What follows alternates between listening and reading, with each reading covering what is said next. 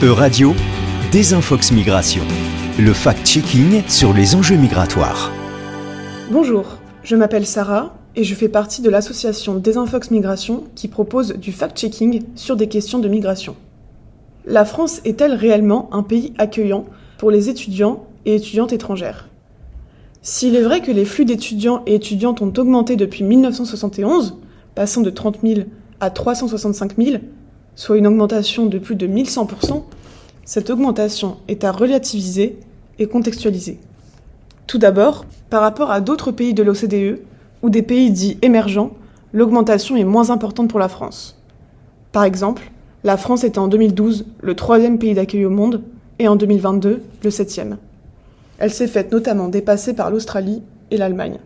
Le pays le plus accueillant pour les étudiants et étudiantes reste les États-Unis. Il est important de noter que la France a oscillé entre politique d'ouverture et restrictive pour les étudiantes et étudiants étrangers. Par exemple, en 2011, la circulaire Guéant, alors ministre de l'Intérieur, avait ainsi durci les critères d'attribution des titres de séjour pour les diplômés originaires de pays hors de l'Union européenne. Cette circulaire avait logiquement provoqué une baisse des premiers titres de séjour accordés, en affectant particulièrement les étudiants et étudiantes africaines. La circulaire n'a eu qu'une durée de vie limitée. Elle a été abrogée au bout d'un an par le gouvernement de gauche fraîchement élu, qui souhaitait donc instaurer une politique plus accueillante pour les étudiants et étudiantes.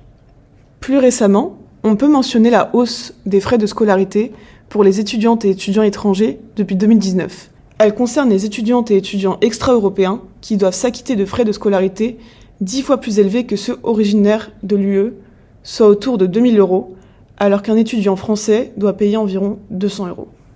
Cette hausse a un impact quantitatif sur les flux d'étudiantes et étudiants qui diminuent et qualitatif sur la composition même des migrations étudiantes.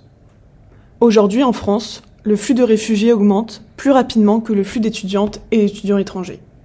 Enfin, les politiques migratoires françaises n'expliquent pas à elles seules les flux migratoires. D'autres facteurs entrent également en jeu, telles que l'évolution de l'accès à l'éducation et les incitations à la mobilité dans les pays d'origine. Retrouvez plus de détails sur notre site internet désinfoxmigration avec un s.fr.